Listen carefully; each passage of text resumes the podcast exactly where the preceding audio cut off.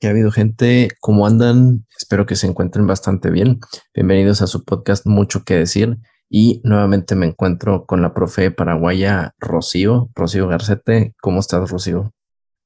Hola, Martín. Muchas gracias por invitarme otra vez, otra vez a tu podcast. Es un gusto estar acá.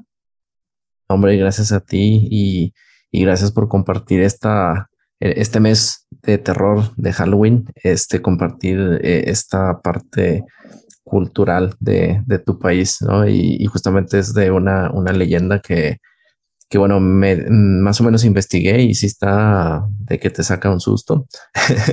este, y bueno, el, em, la leyenda se llama Pombero, Pombero, P-O-M-B-E-R-O, Pombero, el señor de la noche.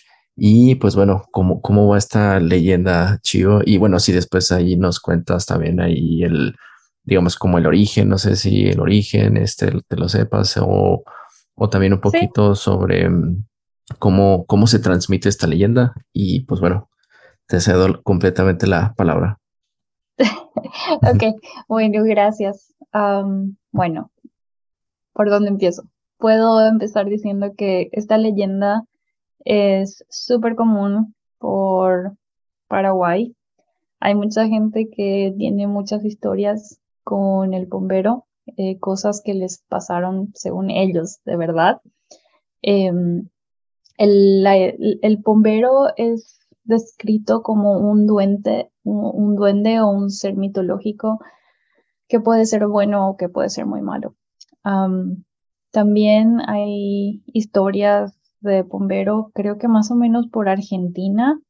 Creo que ellos también lo tienen en su, en su folclore, pero desconozco el origen que ellos le dan a, este ser en Argentina. En mi país, eh, bombero es el hijo de eh, una indígena con un demonio que la acosaba.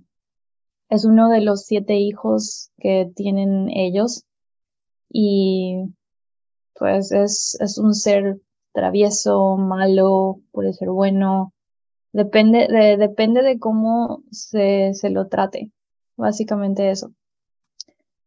Em, o, sea, depende como también del reflejo de la persona, o sea, si se lo llega a topar, es como un reflejo de si la persona, pues no sé, interiormente trae algo eh, bueno o algo malo.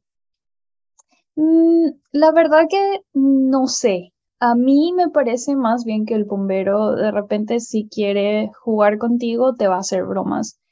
Y si no te quiere, pues te va a tirar piedras o te va a hacer algo malo. Siempre escucho las historias de las personas y dicen que em, el bombero es un ser que te puede asustar súper grande te puede llevar, te puede secuestrar y que te vas, te vas a perder para siempre. Básicamente, si te lleva, te perdes para siempre. ya nadie sabe, ya nadie sabe qué pasó de vos, ni a dónde fuiste. Es, así le describen. También le describen como un ser juguetón. Em, la campaña, nosotros le decimos eh, al campo en Paraguay, y por la campaña se dice que eh, Bombero juega con el pelo de los caballos. Se dice que los suele trenzar de noche y que es una trenza que no se puede deshacer, no se puede quitar. Es muy, es muy difícil quitarla, dicen. Y es por eso que se dan cuenta que fue eh, este ser, ¿verdad? Por, por la dificultad de deshacer la trenza. Sí, sí. se dice que fuma cigarros, que toma, eh, no sé cómo, si han de tener esto, creo que caña blanca, no sé si la tienen en México, eh, es su preferida, su bebida preferida. Caña blanca es eh, literalmente del extracto de, la caña de azúcar o la verdad que te debo eso porque ni idea. Nosotros le decimos caña blanca. Ya. Ah. Es de la caña más barata. Es un ron em, que es del más barato, del más ah, fuerte. Ya. el más fuerte y ese es el que más le gusta a él.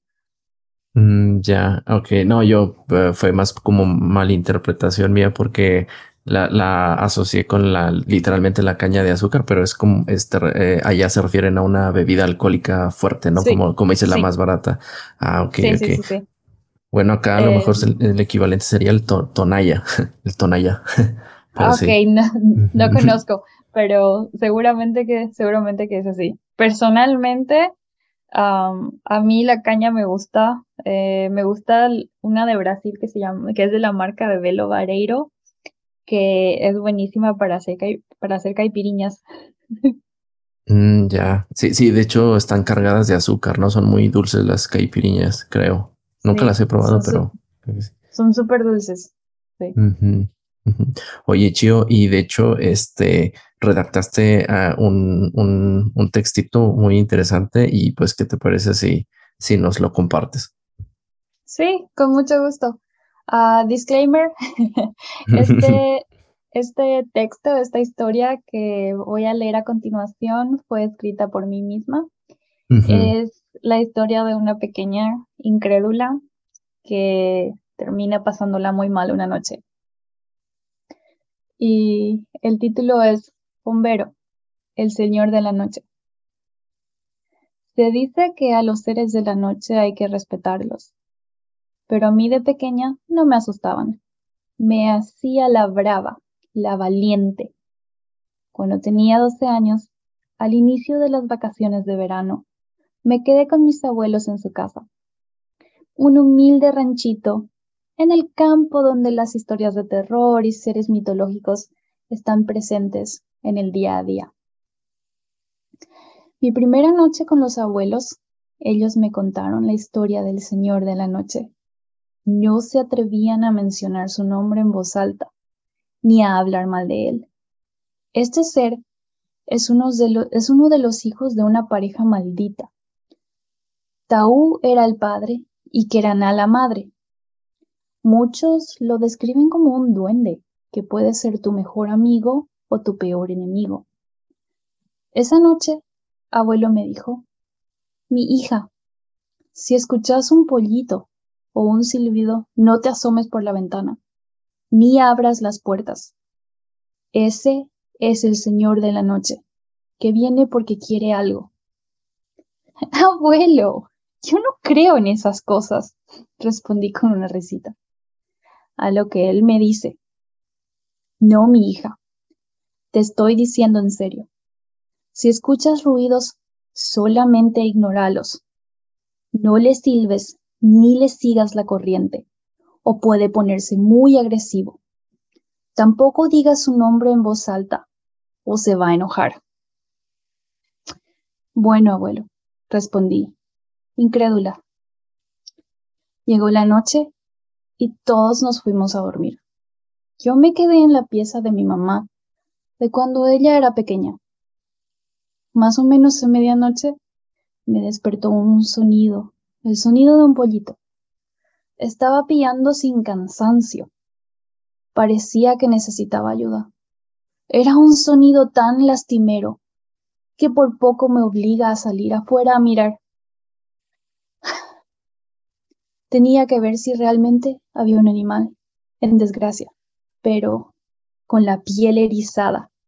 Ahí recordé que el abuelo me dijo que lo ignore, pero el sonido del pobre animal era tan perturbador que no pude evitar y grité, grité por la ventana, déjame en paz, bombero. Pero fue un error terrible. Ahí comenzó a tirar piedras a la ventana y comenzó a silbar. Al asomarme mejor, Veo una silueta negra. Parecía estar fumando un cigarrillo. Comenzó a silbar yo temblaba de miedo. Era un silbido que me helaba la sangre y me cortaba la respiración. El pollito cada vez más cerca, hasta que sentí golpazos en la puerta. En ese momento, muy desesperada, le pedí ayuda a mis abuelos. Grité y grité, pero nadie me escuchaba. Los segundos pasaban y parecían horas, hasta que al final el sol comenzó a salir y todo se calmó. Mis abuelos, Levantados ya temprano me ven con las ojeras marcadísimas y me preguntan, ¿qué te pasó, mi hija? Les conté lo que había pasado la noche anterior. Ahí mismo el abuelo se levantó y fue hasta el fondo de la casa, donde tenía un mortero, al lado del tatacuá. Allí dejó cigarros y una botella de caña blanca. Le pidió al bombero que nunca más me moleste y que me perdone por haber mostrado insolencia. La siguiente noche fue muy tranquila, pero hasta hoy en día, cada vez que voy a quedarme con mis abuelos, a medianoche puedo oler el humo de su cigarro y el olor a caña muy fuerte. Creo que se hace notar para que no olvide que no es tan mitológico como la gente lo pinta. y hasta ahí. Oye, está bastante interesante y, de, por ejemplo, ya los nombres, ¿no? De, de, los padres de Bombero, este, Taú y Kerana, y eh, como mencionaste, son, son demonios, ¿no? Es, eh, es su... Eh, Taú, Taú es un demonio.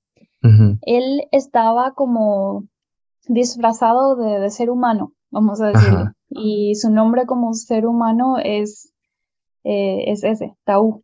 Y Kerana, Kerana era una jovencita muy linda. Creo que era el hijo de un cacique. El cacique sería como el jefe de la tribu. Hermosa, hermosa la pintan.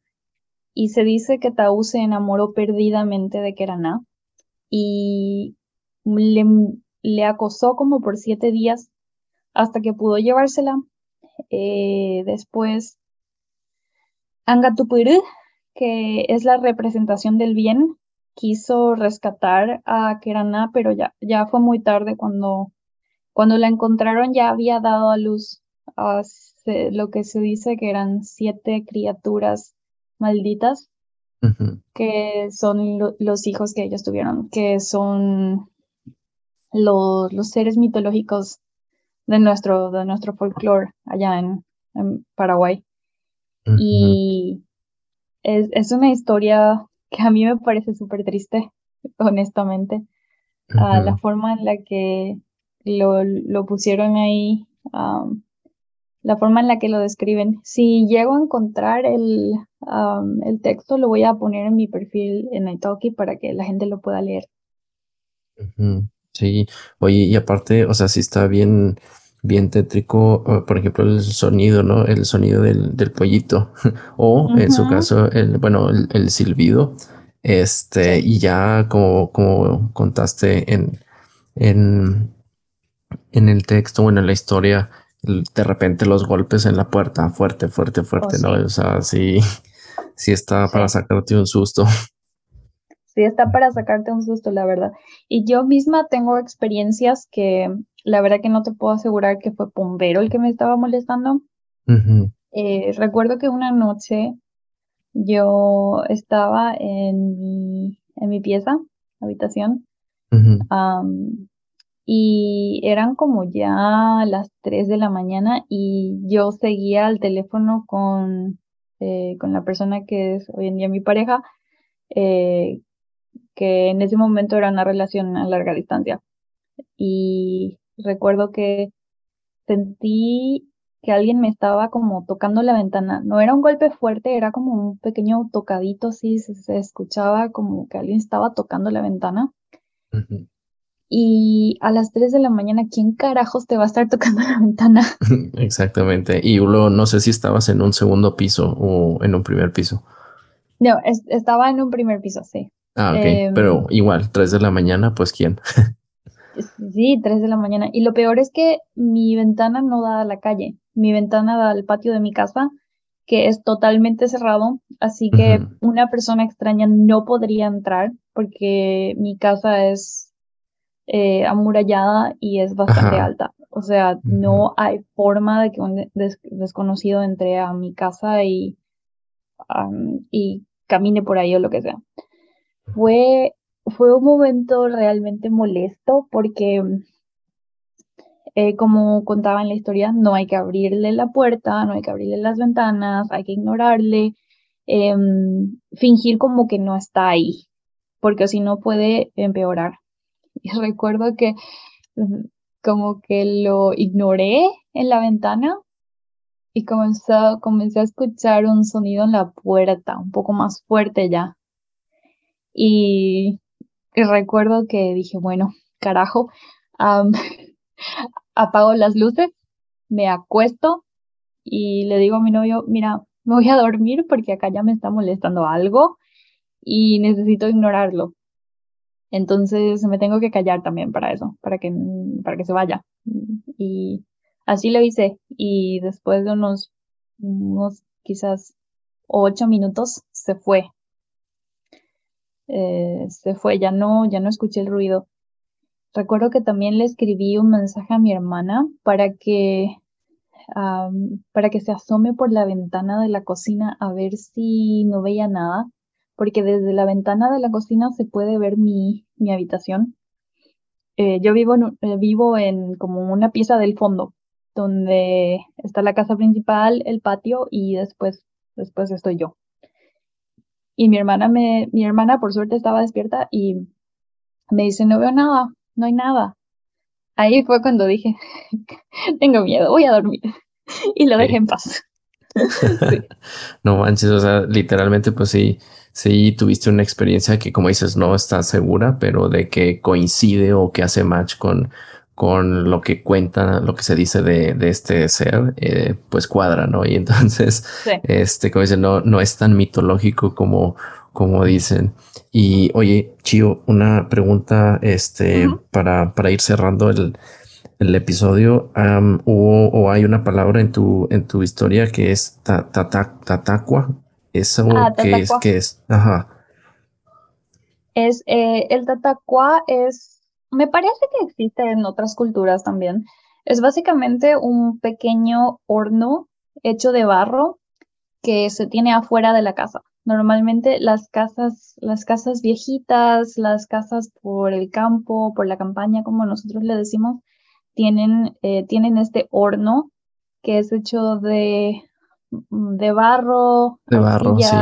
Sí, es de barro y se usa, se usa para la época de Semana Santa especialmente. Ah, ok, sí, sí, sí. Y el, término eh, proviene del guaraní, tatacua. Sí, tatá es fuego y cua es agujero. Como cuevita. ah, ok, agujero. También. Ah, es como, como, lo quieras traducir. Eh, es como uno de esos hornos para pizza donde se pone el fuego, el carbón adentro, se le prende el fuego y como que eh, está prendido adentro y después se pone eh, como en el centro lo que se va a cocinar. El, fuego lo rodea y después lo puedes sacar con una espátula larga.